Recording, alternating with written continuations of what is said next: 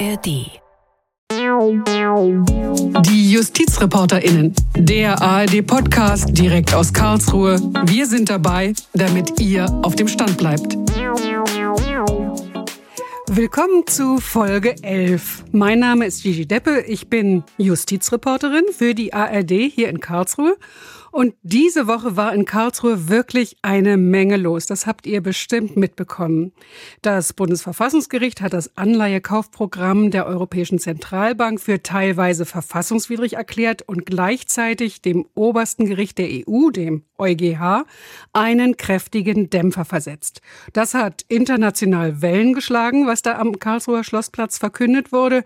Und gleichzeitig Luftlinie knapp ein Kilometer entfernt im Bundesgerichtshof, dem obersten deutschen Zivilgericht, wurde das erste Mal mündlich die Klage eines Käufers verhandelt, der wegen der Betrugssoftware in seinem Diesel gegen VW vorgegangen ist.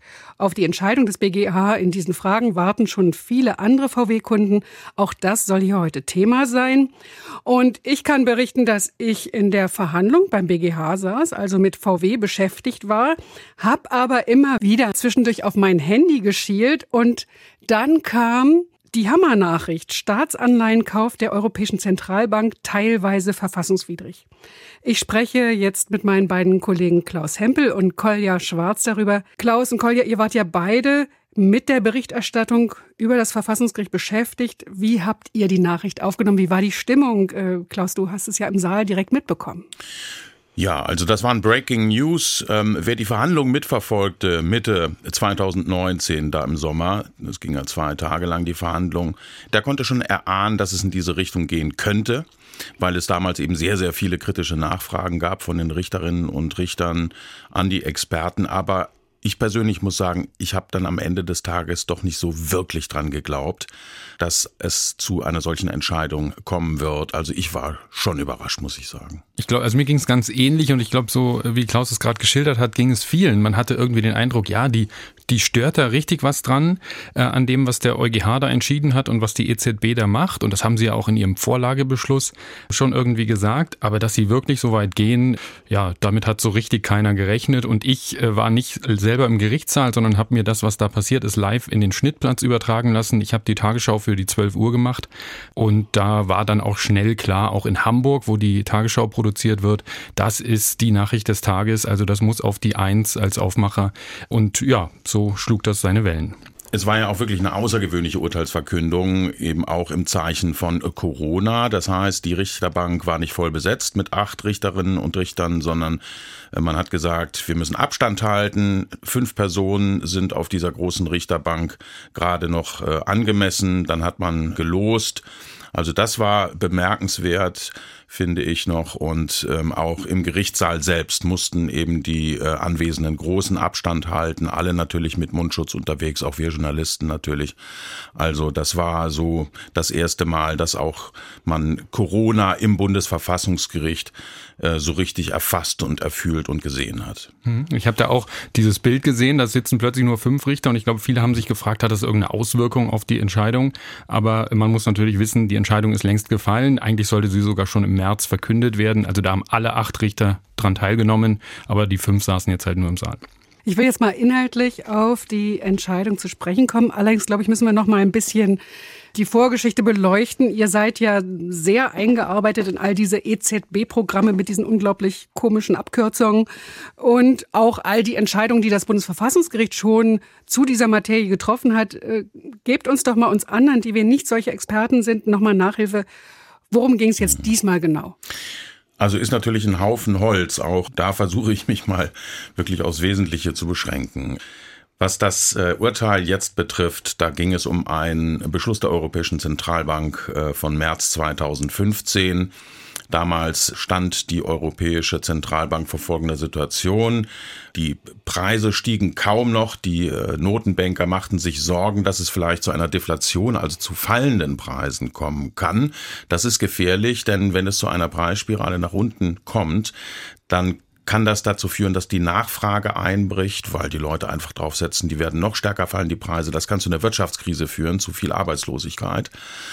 Und da hatte die EZB äh, sich dann überlegt, wir müssen was tun. Zinssenkung bringt eigentlich gar nichts mehr, weil die sind schon bei Null. Und dann hat die EZB beschlossen, massiv Staatsanleihen aufzukaufen. Volumen am Ende 2,6 Billionen Euro.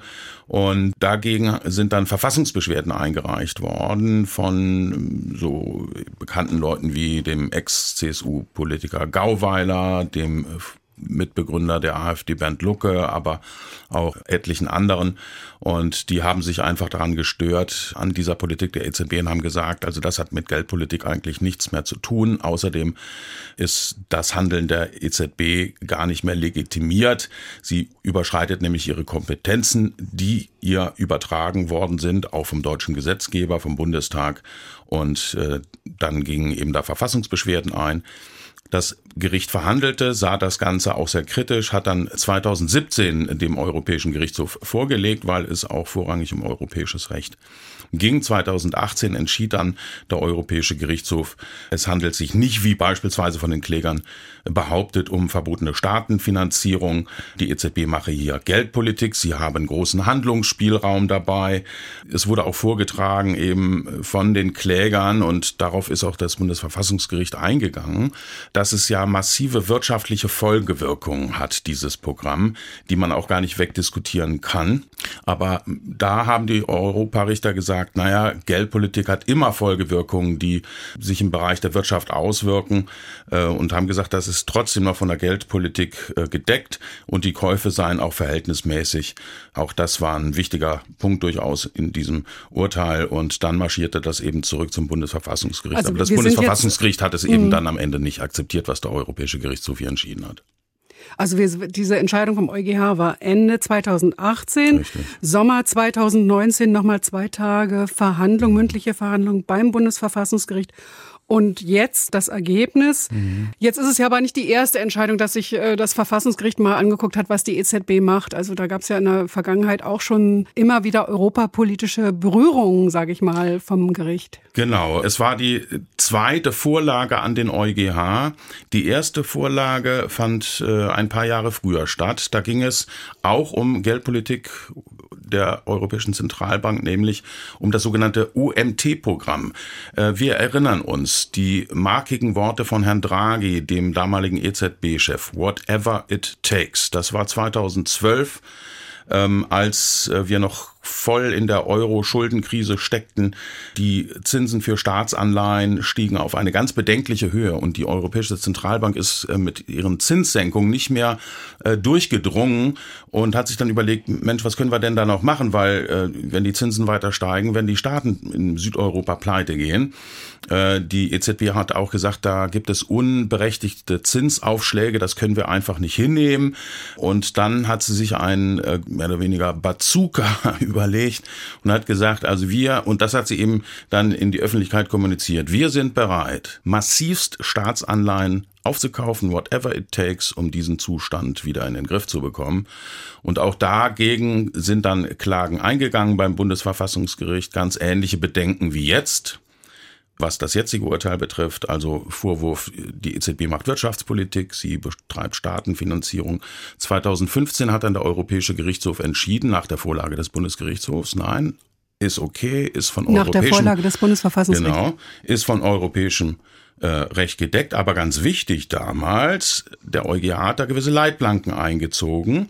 Deshalb war am Ende auch das Bundesverfassungsgericht sehr zufrieden mit der Entscheidung. Äh, der EuGH hat gesagt, also es muss sichergestellt werden, dass eben keine Staatenfinanzierung ist. Das heißt beispielsweise die Marktteilnehmer, also die, die die Anleihen kaufen, die wissen, die dürfen nicht genau wissen, wann die EZB tätig wird.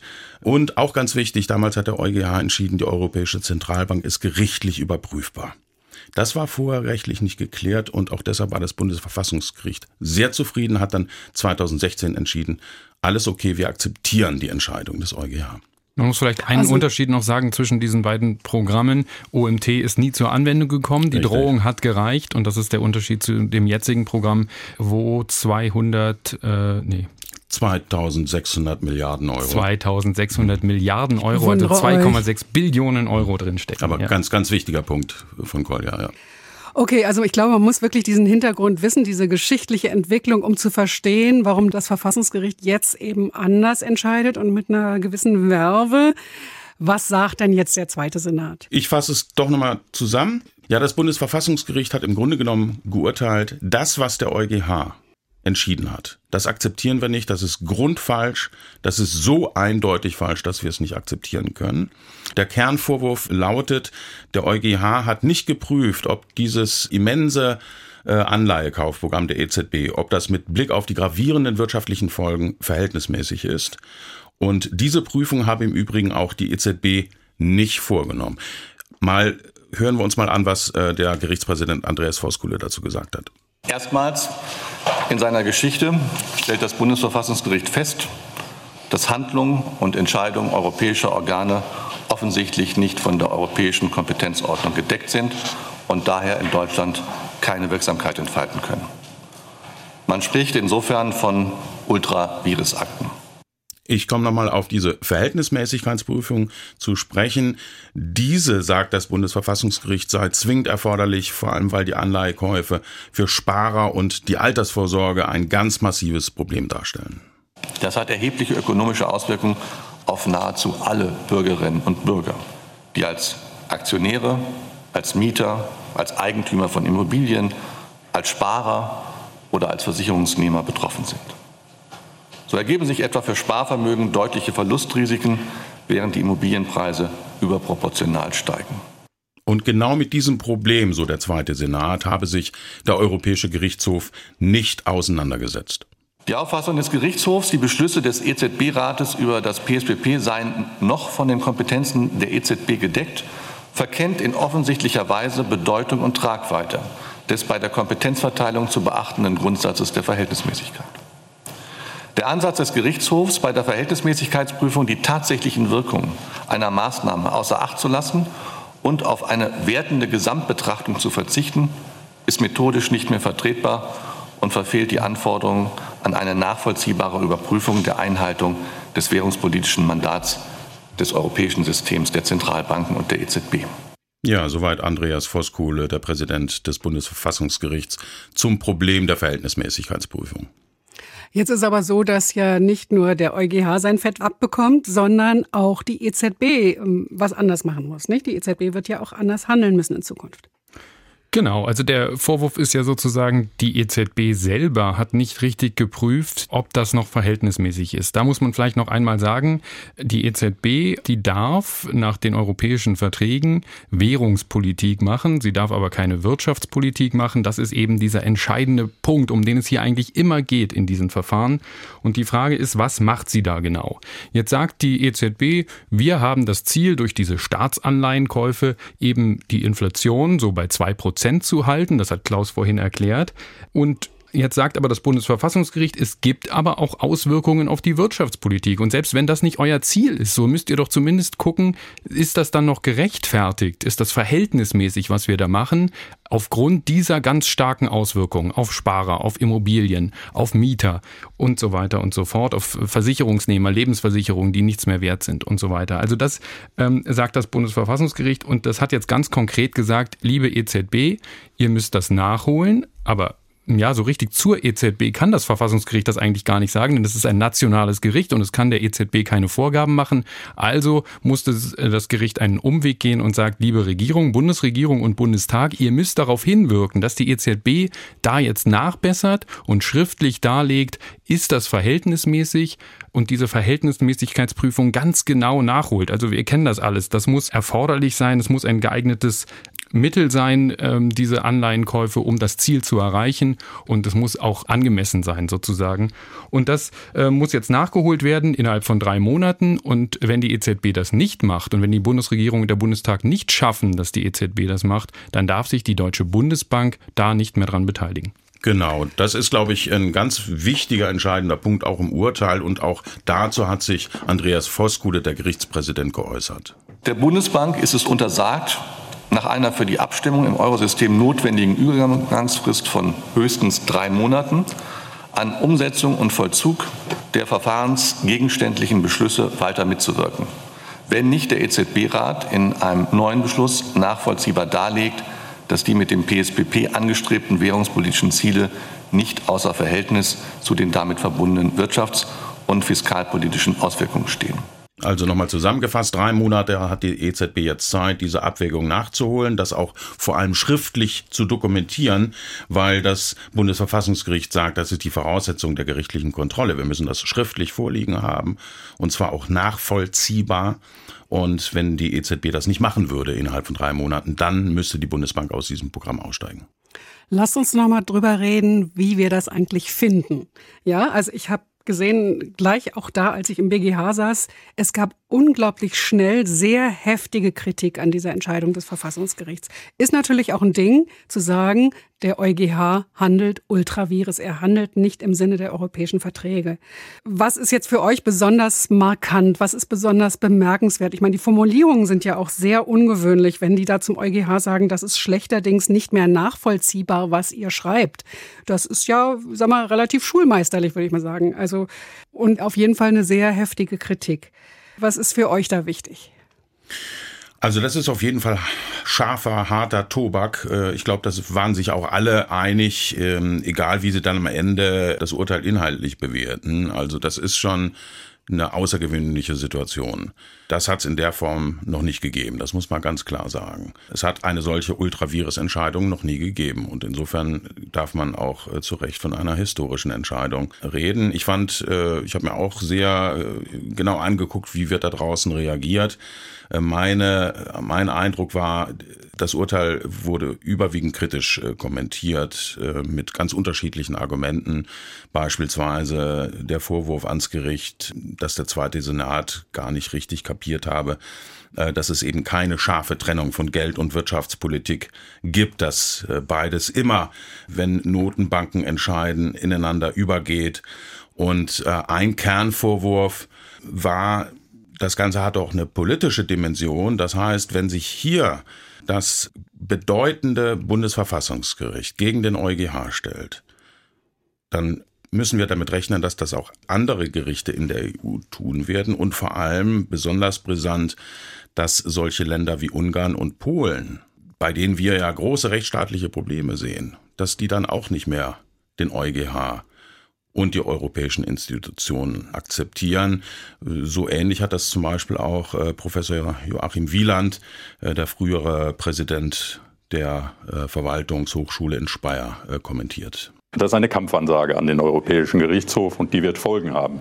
Die wird im gesamten Rechtssystem der Europäischen Union Folgen haben, weil in Zukunft auch andere Mitgliedstaaten Entscheidungen des Europäischen Gerichtshofs, die ihnen nicht gefallen, mit einer ähnlichen Begründung dann ignorieren können, wenn sie an Polen denken oder an Ungarn. Äh, das hat noch ganz weite Auswirkungen, die man schwer absehen kann. Das ist natürlich eine Gefahr, die sehe ich auch, die Klaus da sieht und die hier der Professor Wieland sieht. Ähm, auf der anderen Seite, ich sehe es ein bisschen anders. Das Bundesverfassungsgericht hat oft schon damit gedroht und das Bundesverfassungsgericht hat ja hier auch wieder dem EuGH vorgelegt und hat gesagt, guckt euch das bitte genau an. Und jetzt muss man auch sagen, das, was vom EuGH zurückkam, war einfach nicht gründlich genug. Gerade was diese Verhältnismäßigkeit angeht. Der EuGH hat eben überhaupt nicht die Folgen irgendwie mit einbezogen in die Verhältnismäßigkeitsprüfung hat also keine Abwägung gemacht. Das, was eigentlich jeder Jurastudent lernt, hat der EuGH nicht gemacht. Und das Bundesverfassungsgericht sagt hier nicht einfach, naja, das macht ihr sonst auch nie, sondern das Bundesverfassungsgericht setzt sich sehr genau mit der Rechtsprechung des EuGH auseinander und sagt, ihr macht das sonst auch immer. Warum unterlasst ihr es hier?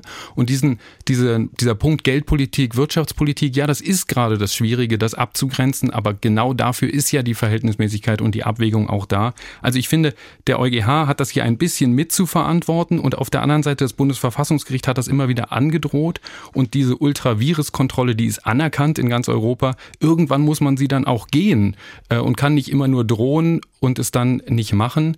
Äh, und noch vielleicht ein Satz zu Polen, Ungarn. Natürlich ist das eine Gefahr, dass die das missbrauchen, dass die dann sagen, naja, Deutschland hat das auch gemacht, das Bundesverfassungsgericht. Man muss, man muss aber, der polnische Justizminister ist sofort nach der Urteilsverkündung an die Öffentlichkeit gegangen und hat äh, wortwörtlich oder hat sinngemäß gesagt, da schaut her, das zeigt uns doch ganz klar, dass die Nationalstaaten in Europa das letzte Wort haben. Ja, also klar, dass die das, das jetzt für sich benutzen, ist völlig klar. Die Frage ist, muss man deshalb sagen, wir lassen das hier außer Acht? Also hätte man sozusagen sagen können, obwohl wir der Überzeugung sind, das ist falsch und wir müssen irgendwann Ultravirus gehen, sonst können wir sagen, dann brauchen wir es auch nicht mehr zu prüfen. Dann braucht aber auch das Bundesverfassungsgericht solche Sachen vielleicht nicht mehr prüfen. Wenn es dann nie den Weg geht, müssen wir dann, natürlich muss man immer auch auf die Folgen gucken, auch Richter müssen auf die Folgen ihres Urteils gucken, aber wären Polen und Ungarn nicht vielleicht sowieso, äh, hätten die nicht vielleicht sowieso gesagt, wenn es ihnen gepasst hätte, wir folgen da nicht, weil es gibt nun mal auch die Überzeugung, dass es Ultravirus gibt. Also ist das nicht nur eine Begründung für die, die natürlich nicht schön ist? Also ihr, die ihr uns jetzt gerade zuhört, ihr merkt, äh, man kann da wirklich unglaublich heftig drüber streiten. Ob das jetzt richtig oder falsch war, ist ja auch eine Frage, was es mit äh, dem Verhältnis zwischen EuGH und Bundesverfassungsgericht so allgemein macht ob jetzt die Richter in Luxemburg die Nase rümpfen und sagen, ja, die blöden Deutschen, die wissen es immer besser. Also ist wirklich eine sehr spannende Frage, was das für das Verhältnis Verfassungsgericht und EuGH auf Dauer bedeutet. Ähm, ich finde, wenn ich euch jetzt so zuhöre, finde ich, gibt es bei beiden gute Gründe, dass ich euch beiden glaube. Ähm, ich muss es nicht entscheiden. Es bleibt auf jeden Fall sehr spannend. Andreas Voskuhle hat ja für das Miteinander, man muss noch sagen, mhm. Andreas Voskuhle, seine Amtszeit ist bald zu Ende. Das, darauf wollten wir eigentlich noch zu sprechen kommen. Wir müssen aber darauf hinweisen, dass es natürlich nicht sein Urteil ist, sondern das haben schon alle acht Richter beziehungsweise sieben Richter mitgetragen. Eine Gegenstimme gibt es ja im Senat. Aber es ist auf jeden Fall ein markantes Ende der Amtszeit von Andreas Voskuhle. Und der hat ja ein Bild geprägt zum Miteinander von Bundesverfassungsgericht, EuGH und Europäischem Gerichtshof für Menschenrechte. Er hat das Bild von einem Mobile entworfen, ein Mobile, das tanzt, also die, das Gleichgewicht der Kräfte. Und jetzt hat man das Gefühl, durch das Mobile ist ein heftiger Windstoß gefahren. Die Fäden haben sich ganz schön verknotet. Keiner weiß, wie das weitergehen wird. Wir bleiben da auf jeden Fall dran. Es ist ja unsere Aufgabe, das alles scharf zu beobachten. Und bestimmt wird das Verhältnis zwischen EuGH und Bundesverfassungsgericht hier im Podcast immer wieder Thema sein. Ich danke euch beiden, Kolja Schwarz und Klaus Hempel. Und ich wende mich einer anderen Kollegin zu, einem anderen Thema, nicht minder spannend, vor allem für viele VW-Kunden in Deutschland sehr relevant. Das Thema Umgang mit der Betrugssoftware. Der BGH hat ja in dieser Woche zum ersten Mal die Klage eines Autobesitzers mündlich verhandelt. Wir haben uns das angehört, die Kollegin Claudia Kornmeier und ich. Und ich denke, das ist für viele die das Thema interessiert, wichtig, was da in Karlsruhe bei den obersten deutschen Zivilrichtern besprochen wurde. Ein Urteil gibt es zwar noch nicht, das kommt erst am 25. Mai, aber in so einer mündlichen Verhandlung ist doch einiges zu erkennen. Also ist quasi eine Art Service für die, die nicht kommen konnten. Wir berichten jetzt einfach mal aus der Verhandlung. Ich will gleich offenlegen, ich habe auch so ein Auto mit so einer Abschalteinrichtung, einer schlechten, aber ich versuche natürlich ganz objektiv zu berichten. Claudia, du siehst, ich rede nicht von Schummelsoftware, obwohl der Begriff gern verwendet wird. Es geht ja nicht nur um Schummeln, denn das war handfester Betrug. Und ich traue mich auch, dieses Wort zu verwenden, denn für den Bundesgerichtshof, also die obersten Zivilrichter in Deutschland, war das Verhalten von VW wohl auch eindeutig sittenwidrig. Und sittenwidrig, also ein Verstoß gegen diese guten Sitten begangen zu haben, das ist unter Juristinnen und Juristen ein ziemlich schwerer Vorwurf. Ich glaube eigentlich, dass alle Hörerinnen und Hörer wissen, worum es geht, aber lass uns noch mal kurz als Basis die Fakten zusammenstellen. 2015 flog VW auf, womit genau? Damit, dass sie in ihre Motoren so eine illegale Abschalteinrichtung eingebaut hatten. Da geht es um darum, dass ja Autos bestimmte Grenzwerte einhalten müssen, wie viel Abgas sie ausstoßen dürfen und ob sie diese Grenzwerte einhalten. Das wird halt getestet, bevor sie dann auch die Zulassung bekommen. Da ist bei uns hier in Deutschland das Kraftfahrtbundesamt für zuständig. Und jetzt hatte VW so eine Software eingebaut, die erkennt, wann das Auto getestet wird. Also wann wird es getestet und wann läuft es ganz normal auf der Straße. Und immer dann, wenn es in diesem Testbetrieb war, wurde die Abgasreinigung quasi auf voll geschaltet. Lief so, wie sie laufen sollte. Die Grenzwerte wurden eingehalten. Das Auto hat die Zulassung bekommen. Aber im Normalbetrieb wurde diese Abgasreinigung dann runtergefahren. Das heißt, es wurde mehr Abgas ausgestoßen als eigentlich erlaubt. Und da hat das Kraftfahrtbundesamt dann 2015, nachdem, also es ging ja los mit Ermittlungen in den USA und dann irgendwann auch hier in Deutschland. Und da hat dann das Kraftfahrtbundesamt im Oktober 2015 festgestellt, diese Software, das war illegal, diese Autos, die müssen zurückgerufen werden. Teilweise mussten Autos auch sogar in der Hardware nachgerüstet werden, aber bei den meisten hat dann so ein Software-Update ausgereicht. Also ich denke, das Wort Abschalteinrichtung ist bei den meisten erwachsenen Menschen in Deutschland mittlerweile bekannt. Es haben auch schon wirklich sehr viele VW-Kunden geklagt, aber bislang, oh Wunder, gab es kein einziges obergerichtliches Urteil. Warum? Weil VW sehr viele Vergleiche schließen konnte. Also mit sehr vielen Kundinnen, die geklagt hatten, konnte man eine Einigung finden. Da wurden dann immer Verschwiegenheitserklärungen unterschrieben. Deswegen weiß man nicht so ganz genau, ob Geld geflossen ist, neue Autos. Aber irgendwie hat man sich auf jeden Fall geeinigt. Und Teil dieser Einigung war dann eben auch immer, dass die Klagen zurückgenommen worden sind. Und deswegen, es ist dann aber auf, auf Ebene der Oberlandesgerichte ist irgendwann immer mehr angekommen aber beim Bundesgerichtshof lagen zwar auch schon Klagen, die aber dann auch wieder so in letzter Minute zurückgenommen worden sind, weil es Vergleiche gab. Und jetzt eben war am, wann war es? Am Dienstag? genau, die erste mündliche Verhandlung. Wir haben den Kläger erlebt. Wie hast du ihn erlebt? Du hast ihn auch vorher interviewt. Wir können vielleicht mal kurz sagen, was er sich wünscht vom BGH. VW nimmt den Wagen zurück und erstattet mir den Kaufpreis. Das wäre in Ordnung. Das wäre das gerechte Urteil. Also kurz und knapp, er ist klar, was er will. Ähm, er hat durchgehalten, er hat keinen Vergleich geschlossen. Hast du mit ihm darüber gesprochen? Ja, also das lag daran, dass er eine Rechtsschutzversicherung hat. Das macht das natürlich für Kläger dann äh, Klägerinnen auch sehr viel einfacher, zu sagen, ich ziehe es durch, ich will jetzt noch mal gucken, was dabei herauskommt. Vor allem ähm, vor dem Landgericht hatte er verloren, also da war dann auch sowieso der Anreiz da, das noch weiterzumachen. Außerdem war auch von vornherein bei seinem Fall MyRide mit dabei. Das ist ja ein Unternehmen, das für sehr viele Dieselkäuferinnen Ansprüche durchsetzt setzen möchte, also da viele auch noch im Petto hat und deswegen wirklich ein Interesse an einer Grundsatzentscheidung hat. Und die haben jetzt auf dieser Ebene hier beim Bundesgerichtshof dann gesagt, da wollte die Rechtsschutzversicherung nicht mehr so zu 100 Prozent mitmachen. Bei einigen Punkten war das denen zu unsicher und da haben sie gesagt, wir übernehmen hier das Kostenrisiko für den Kläger, damit er weitermacht. Plus bei ihm steht sicherlich auch so ein bisschen dahinter, also es gibt ja Menschen, die, denen geht es nicht dann nicht nur ums Geld, sondern auch einfach um das Grundsätzliche und das habe ich bei ihm durchaus auch rausgehört. Und mit dem finanziellen Backup im Rücken ähm, hat das dann bei ihm auch funktioniert. Es ist eine typische Konstellation, seine Geschichte, aber nicht unbedingt ganz typisch. Es gibt ja verschiedenste Fälle, Fallkonstellationen. Ja. Deswegen, da kommen wir später auch nochmal drauf, ähm, ist das jetzt nicht die einzige, das einzige Verfahren, was VW-Kunden interessieren dürfte. Sag nochmal, wie unterscheiden sich die Fälle? Also bei ihm ging es zum Beispiel um einen Gebrauchtwagen. Das macht schon mal einen Unterschied. Also es wurde kein Neuwagen gekauft. Er hat das Auto auch nicht bei einem VW-Händler gekauft. Also geht dann so ein bisschen die Argumentation von VW in die Richtung, wir hatten ja damit ja überhaupt nichts zu tun. Wie können wir denn ihn hier irgendwie geschädigt haben? Dann gibt es auch Klagen, die sich direkt gegen die Händler richten, also nicht gegen VW. Das heißt, da wird dann nach Kaufrecht geklagt. Da geht es um Gewährleistungsansprüche. Bei den Klagen direkt gegen VW geht es um Deliktsrecht. Also das, da sind wir in ganz unterschiedlichen. Um sittenwidrige Schädigung. Genau. Also die Klagen gegen VW, Deliktsrecht, sittenwidrige Schädigung. Die andere Alternative ist, man verklagt seinen Händler nach Kaufrecht, sagt, das war ein Mangel, Gewährleistungsrecht, ich will das Auto zurückgeben. Also das sind so die zwei größten so Grundunterschiede. Und dann gibt es natürlich in den Details noch Fragen der Verjährung spielen in manchen Fällen eine Rolle, hier bei diesem Fall jetzt nicht. Welche Arten von Zinsen man noch einklagen kann, also Deliktszinsen ist da das Stichwort, das spielt hier jetzt auch keine Rolle. Ja, und jetzt können wir berichten, die wir beide nun in dieser Verhandlung waren, dass es grundsätzlich gute Nachrichten für die VW-Kunden gibt. Denn das Urteil ist zwar noch nicht da, aber der Vorsitzende Richter des Senats hat fast eine Stunde lang erzählt, wie er und seine Kolleginnen die Sache sehen. Und danach sieht es jetzt so aus, dass der klagende Kunde vielleicht tatsächlich Recht bekommt vom BGH.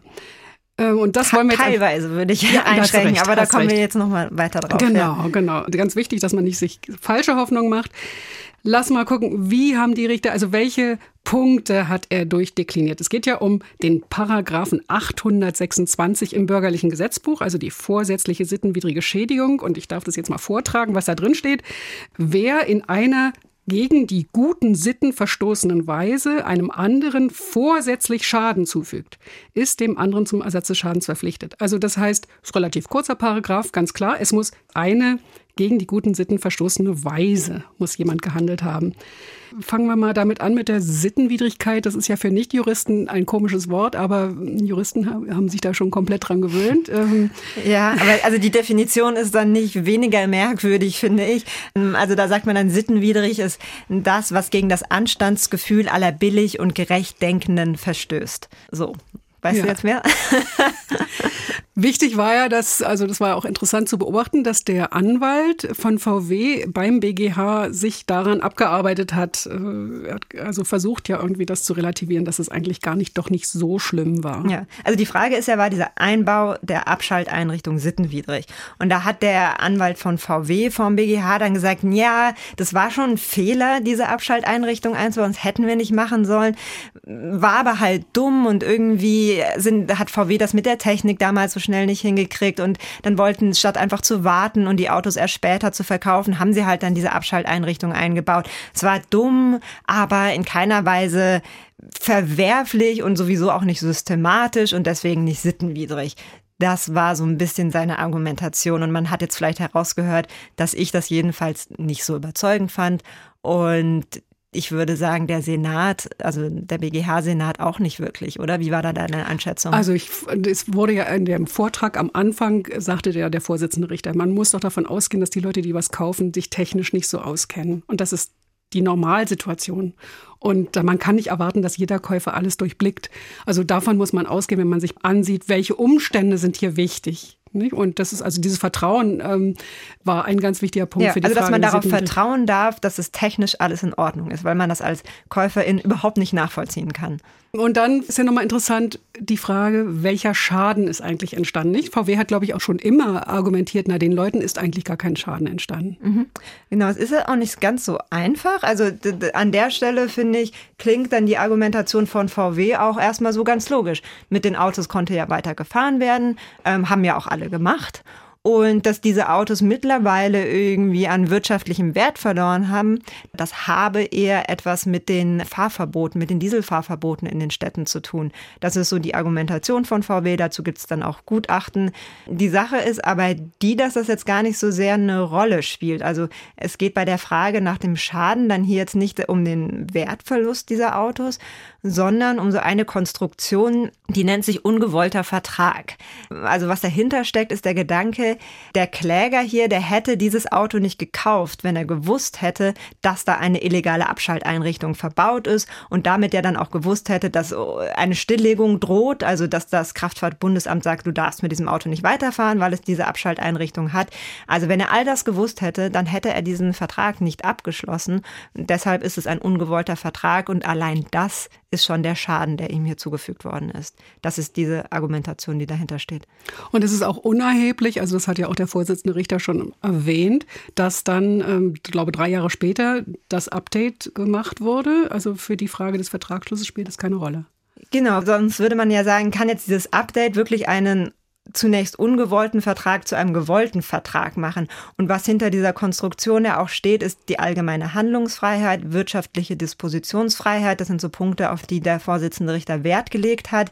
Und die, in die ist eben eingegriffen worden. Und das ändert dann auch nichts daran, dass später es dann irgendwann, dass dieses Update, das gab es ja zum Beispiel auch nicht sofort, sondern das hat auch erst noch mal eine Weile gedauert. Also daran ändert das nichts. Wir haben eben eine Sache noch nicht beleuchtet, nämlich die Frage, ist VW überhaupt verantwortlich? Mhm. Oder wer ist da verantwortlich? Und äh, kann man das VW zurechnen? Das fand ich auch ganz interessant, dass sich der Senat darüber sehr viel Gedanken gemacht hat, wer da eigentlich Entscheidungsträger ist. Denn genau wissen wir ja nicht, wer wie in, bei VW entschieden hat damals. Genau, also die sittenwidrige Handlung, die muss eine natürliche Person vorgenommen haben, nicht ein Unternehmen. Das heißt, es muss VW zugerechnet werden können, was irgendwer in seinem Unternehmen gemacht hat. Und ich habe jetzt gesagt, irgendwer, es darf eben nicht irgendwer sein. Es muss eine Person sein, die auch eine gewisse Verantwortung hat. Ich habe jetzt gerade die Formulierung nicht mehr parat, die der Richter da auch. Es, es ging um den Leiter der Entwicklungsabteilung, das fand ich so ja, richtig anrührend, ja. Der Motor, die haben den Motor entwickelt und der Motor ist doch das Herzstück des Autos und das sei also sozusagen eine Herzstückabteilung, genau. diese Entwicklungsabteilung.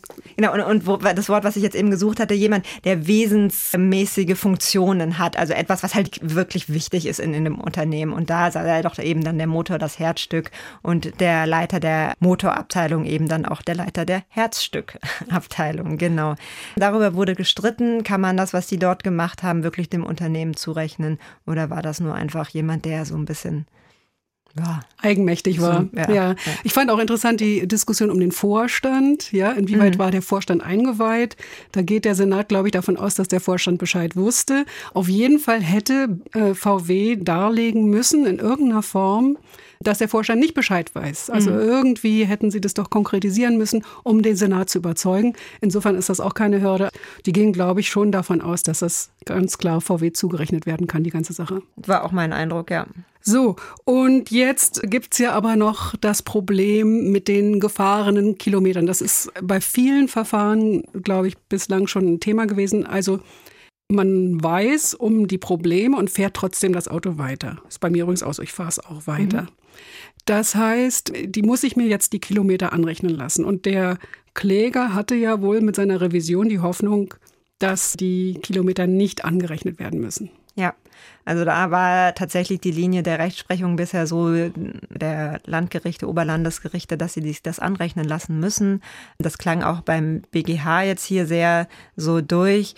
Der Gedanke ist halt dahinter, man soll dann nicht davon profitieren. Das ist so diese, der Gedanke, der unserem deutschen Schadensersatzrecht zugrunde liegt. Man soll als Geschädigter nicht davon profitieren, von diesem schädigen Ereignis. Das sind jetzt sehr viele diese juristischen Begriffe. Also eben von diesem Betrug, sage ich jetzt einfach mal, soll man am Ende nicht profitieren. Der Schaden soll ersetzt werden, aber eben nicht mehr. Und da man eben weiter dieses Auto hatte, damit gefahren ist, sieht sehr danach aus, als müsste man sich diese Kilometer dann auch anrechnen lassen.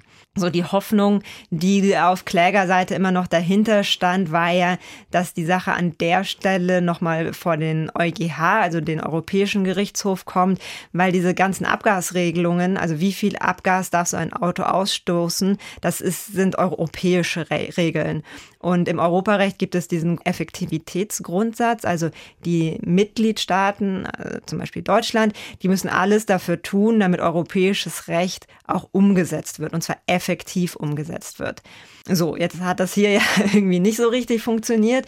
Und wenn man am Ende jetzt sagt, okay, VW hat sich nicht dran gehalten, die deutschen Behörden haben es nicht mitgekriegt und jetzt gibt es zwar diese Schadensersatzprozesse, aber am Ende muss VW nicht ganz so viel zahlen, weil die Nutzungen angerechnet werden.